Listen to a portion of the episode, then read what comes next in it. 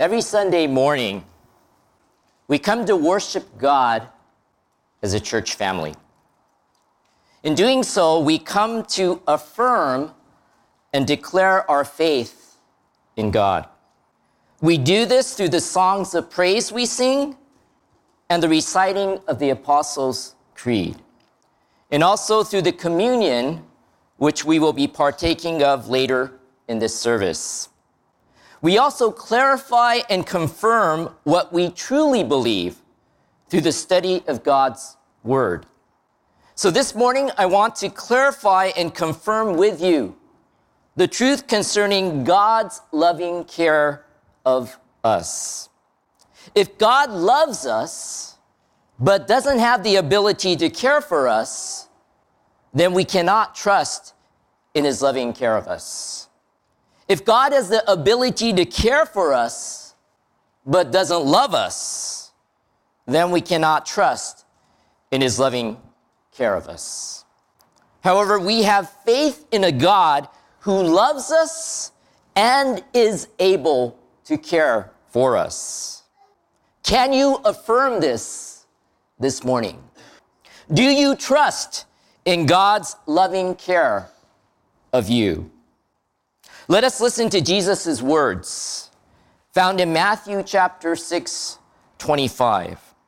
For this reason I say to you, do not be worried about your life as to what you will eat or what you will drink, nor for your body as to what you will put on. Is not life more than food and the body more than clothing? Jesus begins this section of his Sermon on the Mount with the words, For this reason I say to you. In other words, he is speaking in relationship to what he just spoke beforehand. As we looked at these past three Sundays, Jesus spoke on treasures in heaven, seeing clearly based on God's word, and serving God alone. Jesus taught that the aim of his disciples should be single. We must love God single mindedly. We must love God wholeheartedly. We must also trust God wholeheartedly. If we trust and love God wholeheartedly, then we should not be worried about our life. Because with, especially with what we will eat or what we will drink. This is because God, who has given us life, will provide what is necessary for us to live. Likewise, Jesus said not to be worried about your body as to what we will put on. Ever since Adam and Eve first sinned, clothing has become a basic necessity. And as God provided the first garments for them, He will provide for us clothing to wear as well. Furthermore, Jesus said, Is not life more than food and the body more than clothing? Here, Jesus makes it very clear that life is more than just about food and drink, and the body is more than just what we put on it. We should not get tangled up worrying about the things of this world because our life is more than those things.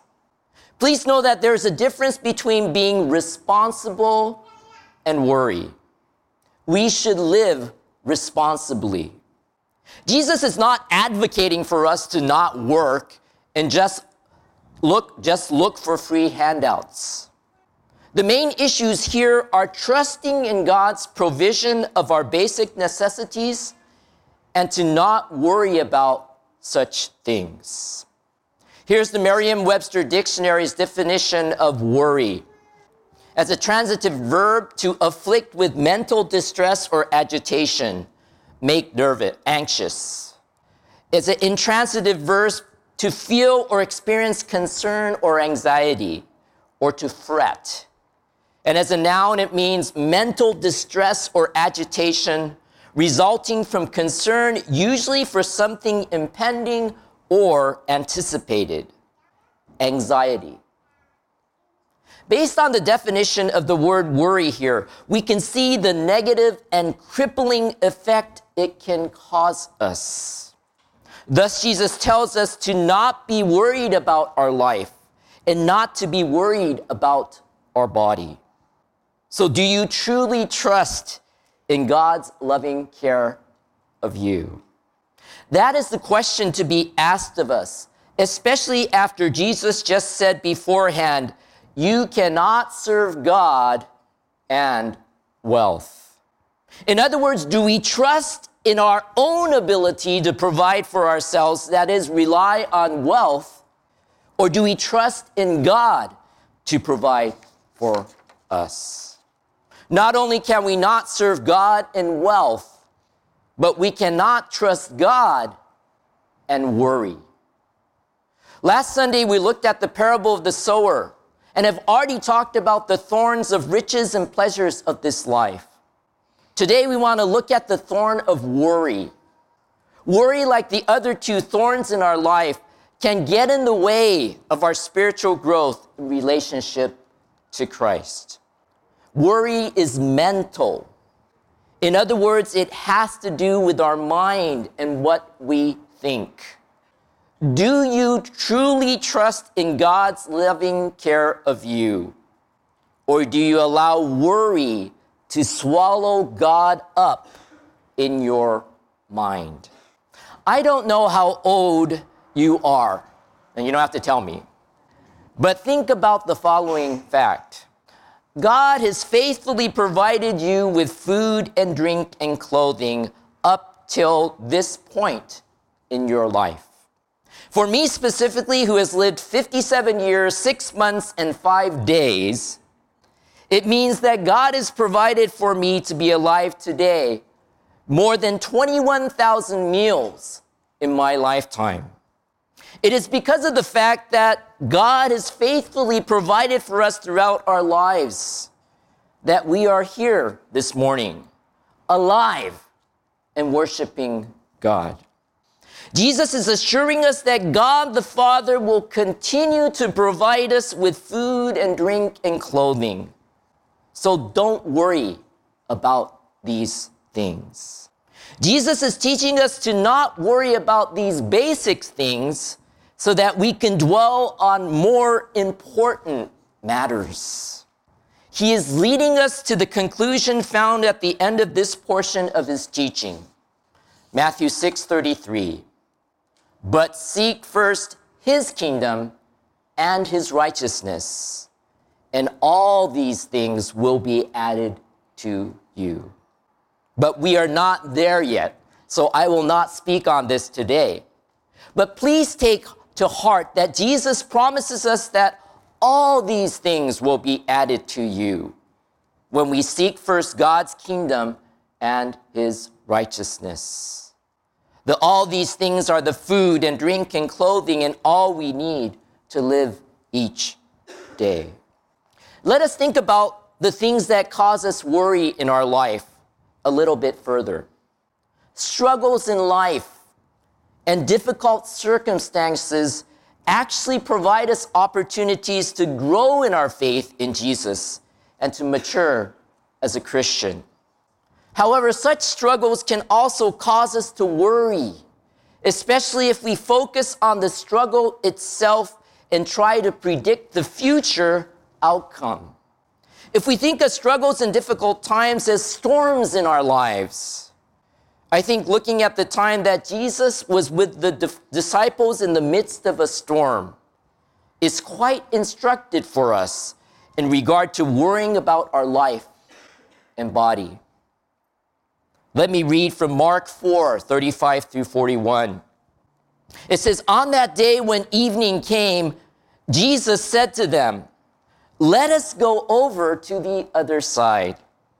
Leaving the crowd, they took him along with them in the boat, just as he was, and other boats were with him. And there rose a fierce gale of wind, and the waves were breaking over the boat so much that the boat was already filling up. Jesus himself was in the stern, asleep on the cushion, and they woke him and said to him, Teacher, Do you not care that we are perishing? And he got up and rebuked the wind and said to the sea, Hush, be still. And the wind died down and it became perfectly calm. And he said to them, Why are you afraid? Do you still have no faith? They became very much afraid and said to one another, Who then is this that even the wind and the sea obey him?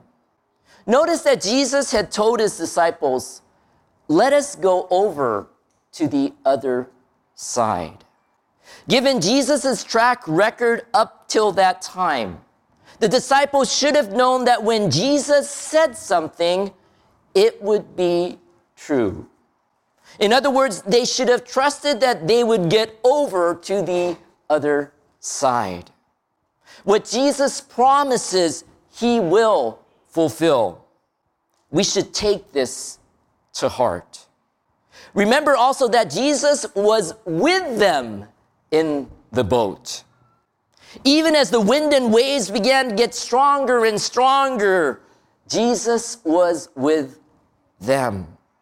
What was Jesus doing? He was asleep. He was resting peacefully through a storm. Jesus, as a man in human flesh, was tired and was resting. Don't worry though. Jesus is not sleeping right now. Psalm 121 4 reminds us Behold, he who keeps Israel will neither slumber nor sleep. Seeing Jesus asleep, the disciples woke Jesus up and said to him, Teacher, do you not care that we are perishing? If this question was asked of an ordinary human being, the response would have probably been something like, Of course I care that we are perishing. I'm in the same boat as you guys. Come on, let's do something about this water getting into the boat.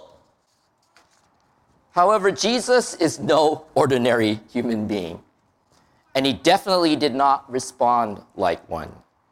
Jesus got up and rebuked the wind and said to the sea, Hush, be still.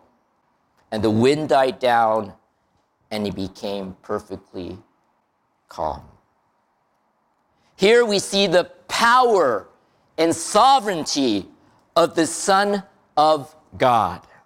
The very God who spoke the universe and all that is in it into existence, silenced and calmed the wind and the waves with his words Hush, be still. And then he addressed his disciples who were frazzled by a near death experience. Why are you afraid? Do you still have no faith? We see that the disciples were not really able to respond to Jesus' questions here. They had a greater storm to deal with within their own hearts. Forget about being afraid of the storm on the Sea of Galilee. How were they to deal with Jesus, who calmed the storm by commanding it to be still? We see their response. They became very much afraid and said to one another, Who then is this that even the wind and the sea obey him? We have four very good questions that were asked here in the passage of Scripture. Two of them were asked by Jesus' disciples, and two of them were asked by Jesus. While being in the midst of the storm and being afraid for their lives, the disciples asked Jesus, Do you not care that we are perishing? What do you think? Do you think Jesus cares for you? Do you think that Jesus cares for your life and well being? Once Jesus calmed the storms, he asked his disciples, Why are you afraid? Do you still have no faith? How would you respond to Jesus? Do you really have faith that Jesus is truly who he says he is? Out of their fear, the disciples asked in reference to Jesus, Who then is this that even the wind and the sea obey him? How would you respond to their question? What is your view and understanding of who Jesus is? Depending on your response to these questions, your view on the trials and tribulations in your life will be different. Also, your view on the basic necessities of your life and your body, such as food and drink and clothing, will be different. The disciples didn't have to freak out if they truly realized that the sovereign God was near, right in the midst of them and in the same boat. No matter where we may be at any given time, Jesus promises to be with us. And lo, I am with you always, he said, even to the end of the age. Therefore, we should not worry. We should lay all of our concerns at the feet of Jesus. That is the very things that we have no control over, but He does. The Apostle Paul reminds us here in Philippians 4 6 to 7, but be anxious for nothing, but in everything by prayer and supplication with thanksgiving, let your requests be made known to God and the peace of God, hush, be still, which surpasses all comprehension, will God guard your hearts and your minds in Christ Jesus. And we are to rest in his loving care of us. As we partake of the communion, let us remember the same thing we do not have to worry about our salvation if we have placed our faith in Jesus Christ as our Savior and Lord. For the communion reminds us that Jesus' atoning work on the cross was enough to bring about the forgiveness of our sins and to receive eternal life through faith in Him. Thus, we can truly trust in God's loving care of us. Let us affirm this as we partake of the communion and as we face each day that the Lord gives to us to live. Let us pray. Our gracious Heavenly Father, 恵み深い父なる神様 We thank you that you love us so much. 私たちを 本当に愛してくださって感謝いたします。You love us so much that you sent your only begotten Son. 私たちを愛するがゆえに自分の一人子、御子イエス・キリストを送ってくださいました。We thank you also that you provide for our needs every day. そして私たちの日々の必要を与えてくださることを感謝いたします。For you taught us to pray, give us this day our daily bread. なぜなら、私たちにこのように祈るように教えられました。私たちの日ごとの食物を今日もお与えください。You, as our creator, know our needs and you provide. 私たちの作り主である、創造主であるお方、神様は私たちの必要を知っており、それを備えてくださいます。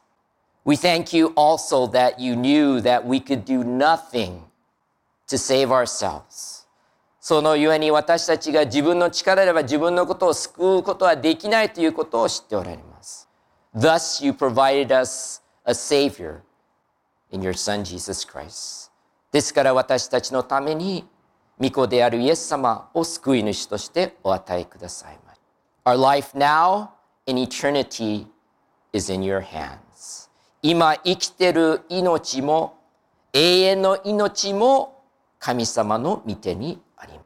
We thank you for loving us and for caring for us. 私たちを愛してくださり、私たちをケアしてくださり、心から感謝いたします。As we take part in the communion, please help us to acknowledge our faith and trust in you and to receive the communion with joy and thanksgiving. 私たちが今から生産式に預かる中でどうか神様を本当に信仰を持ってその生産式に預かることができますようにまた本当にその生産を受け取る中で感謝を持って本当に受け取れることができますように助けてください。We thank you for these things. Jesus' precious name これはことを感謝しイエス・キリストの皆によってお祈りします。アメン。